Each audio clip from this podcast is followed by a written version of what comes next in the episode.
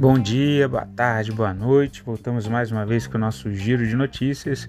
Lembrando que as notícias aqui veiculadas não são recomendação de compra, de venda ou análise, mas notícias disponibilizadas pela grande mídia.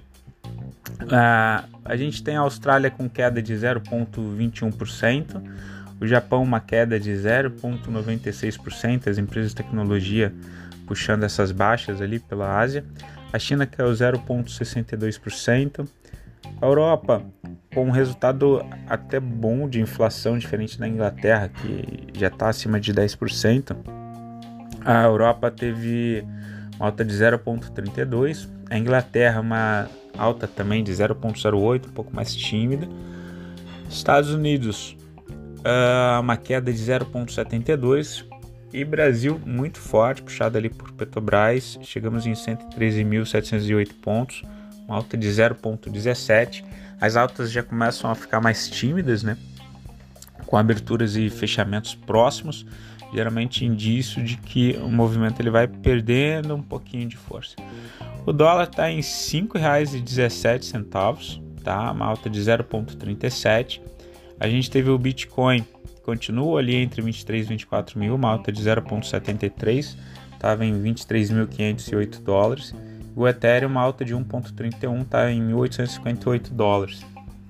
O, em relação aos commodities, a gente tem o petróleo Brent, que é referência para Petrobras, uma alta de 1,2%, fechou em 94 dólares 77. Minério de ferro em 105,51, uma queda de 1,73. Especificamente em relação ali à parte do minério, né, ele está caindo a uh, 1,73% e muito em função da demanda ali do setor imobiliário da China, tá? Nos Estados Unidos, os índices de futuro de ações dos Estados Unidos eles rondam agora a estabilidade, apesar do, do movimento de baixa, né? Dow Jones caiu 0,72 ontem, a Nasdaq 1,25 mas agora eles estão próximos à estabilidade nessa quinta, na quinta-feira, dia 18, tá? Após a ata da última reunião do Federal Open Market Committee, o FONC, tá? Ter deixado em aberto os próximos passos ali para a política monetária do país. De acordo com a ata, o comitê avalia os dados da inflação tá? E, e, sempre lembrando, né? Se a gente aumenta a taxa de juros, a gente combate a inflação, mas a gente desestimula a criação de novos empregos e a geração de PIB. De PIB. Hoje, inclusive, a gente vai ter o payroll, vai ter o número de pedidos de seguros de desemprego. O último que teve na semana passada, ele veio o dobro quase do esperado, tá? Veio muito positivo. Se o payroll vir é, muito forte, isso permite que o Fed ele venha a cortar os juros de forma mais uh, um pouco mais forte para conter a inflação. Se o payroll ele vem abaixo do esperado, tá? Ou ainda que em linha do esperado, você já começa a diminuir a possibilidade dele fazer aumentos mais vorazes, digamos assim, porque aí você vai já você já está com um problema na geração de emprego, você aumenta a taxa de juros, você diminui ou desestimula ainda mais a criação de empregos. Então essa é uma preocupação ali dos Estados Unidos. As autoridades do Fed eles viram a necessidade de eventualmente diminuir então o ritmo desse aumento de taxa de juros, tá? Também porque a baixa no preço das commodities, a gente viu que o petróleo, né, Brent está caindo bastante, é, já bateu ali 114, 115 dólares e agora está na faixa ali do 94,77, por exemplo. Então o, o Fed ele já analisa esses dados, ele, ele percebe que ele não vai precisar aumentar as taxas de juros de forma tão abrupta. Eles falam mais em prolongamento de uma taxa elevada, então chegando a 4%, eles devem manter pelo menos ali quatro semestres, quatro trimestres com a taxa elevada, tá? É porque se eles aumentam de forma tão abrupta, isso daí pode prejudicar a economia, que nem eu falei, você vai desestimular a geração de empregos, vai desestimular o, o investimento na indústria e isso eles não querem. Tá? O avanço nos treasuries tá, reduziu o rendimento de 10 anos para cerca de 2,87%. Se a gente olha os bonds dos Estados Unidos, o de 5 anos ele está mais elevado do que o bonds de 10 anos. O bonds de 5 anos está em 3,02, enquanto o de 10 anos está 2,86. Isso é muito em função da percepção do mercado que a gente vai ter essa recessão no curto prazo, essa dificuldade que o FONC tem, vai ter que manter a taxa de juros elevada, então você tira é, de certa forma o estímulo para a economia. O pessoal vai buscar investimentos mais seguros, principalmente tesouro americano, tá?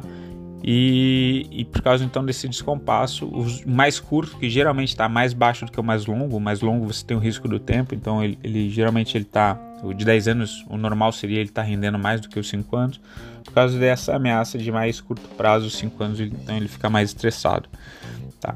As perspectivas de um aperto então menos agressivo, como eu falei, né, eles vão chegar em 4, provavelmente eles vão é, prolongar essa taxa, não que eles vão aumentar acima de patamares de 4%, tá? está aliado ali com a previsão dos cortes já em 2023. Tá? Então, pro, provavelmente chega agora, nesse último trimestre, em 4%, vão ficar quatro é, trimestres mais ou menos em 4%, então provavelmente lá para o final de 2023, início de 2024, eles já estão considerando a queda de taxa de juros, assim como no Brasil, o pessoal já está precificando a Selic ali ter dois a três cortes já para o ano que vem, tá? Em relação às criptos, eles continuam ali na casa dos 23, 24 mil Bitcoin, o Ethereum em 1.800. Na Europa, as bolsas de valores elas operam sem sentido único, está repercutindo ali a inflação do consumidor da zona do euro, que veio é, com um avanço de 0,1% em julho, e acumula uma alta de 8,9% nos últimos 12 meses. A da Inglaterra que surpreendeu, e eles já trabalham com dois dígitos de inflação na Inglaterra. Tá? É, fora isso, na Europa, eles que estão enfrentando o maior custo de produção de energia né, dos últimos anos, em função de todo o conflito que está tendo com a Europa, eles estão é, preocupados, e isso reflete no mercado acionário deles, apesar de que o estoque 600 vem, vem de certa forma se recuperando, mas eles estão preocupados para a virada do ano. Né? Quando eles chegam para o inverno, eles estão com várias medidas lá de contenção de gastos de, com energia, liberaram o pessoal de usar te, é, terno, gravata, né, fazem racionamento de luz, né, ou, ou, uma utilização mais inteligente da, da, da energia em prédios comerciais, por exemplo, estão voltando com um plano de energia nuclear, tudo isso daí tem que estar tá no radar quando a gente está falando em Europa, tá? Na Ásia, a gente teve uh, as bolsas de valores fecharam majoritariamente em queda, tá? As perdas, principalmente no Japão e na China, foram ligadas ali aos papéis de alta tecnologia. O que, que tem, né? Taiwan, que é responsável por grande parte da produção de, de transistors, de componentes eletrônicos para o mundo, né? Ela está no meio desse conflito entre Estados Unidos e China, essa guerra comercial, inclusive com os Estados Unidos anunciando ali acordos comerciais com Taiwan, tá? É, e isso leva a um problema, porque a China já começou a boicotar, por exemplo, na semana passada, equipamentos é, destinados a iPhone da Apple, né? Afetando a produção de iPhone no mundo. Então, as empresas de tecnologia, o pessoal olha para essas empresas e fala: ó, de repente pode ter algum problema, ainda mais se tiver invasão, se tiver guerra, né? Porque é, vai faltar componentes aí para fazer os equipamentos, para montar os equipamentos. Os economistas ali do Goldman Sachs eles reduziram a previsão de expansão anual da China de 3,3% para 3% na criação do PIB. Tá? Então eles estão a China está com um grande problema, estão com aquela bolha imobiliária que a gente fala, né? Os imóveis lá são negociados a 40, 50 vezes o salário anual de um trabalhador, enquanto na Europa ou em Nova York, por exemplo, né? Londres ou Nova York é, é 10 a 17 vezes o salário anual. É, os imóveis não estavam muito caros, as pessoas não estavam mais comprando. A China fez recentemente cortes de juros, principalmente na parte de financiamento, para que as pessoas continuassem comprando esses imóveis e não matasse o setor. Uh, isso daí, com essa crise do setor de construção, levou a uma crise que a gente vê também na parte de minério de ferro. Né? Eles têm uma eleição em outubro, também, assim como no Brasil, e ele, esse governo atual ele tem mais um caráter intervencionista, né, de welfare state, investir em infraestrutura, e eles têm um outro problema também.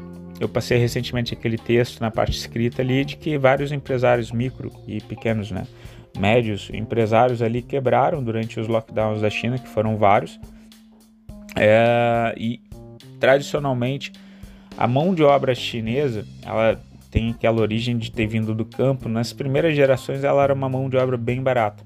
Né? Mais recentemente já tinha um efeito inflacionário nessa mão de obra, uma mão de obra que já mudou seus costumes, né? que tem vários hábitos consumistas marcantes e que é difícil tirar agora dessas novas gerações, mas com essa quebra de micros e médios e, e alguns pequenos empresários ali, isso também leva a geração de uma mão de obra ou aumenta-se a mão de obra, o que pode favorecer também a diminuição no custo de produção.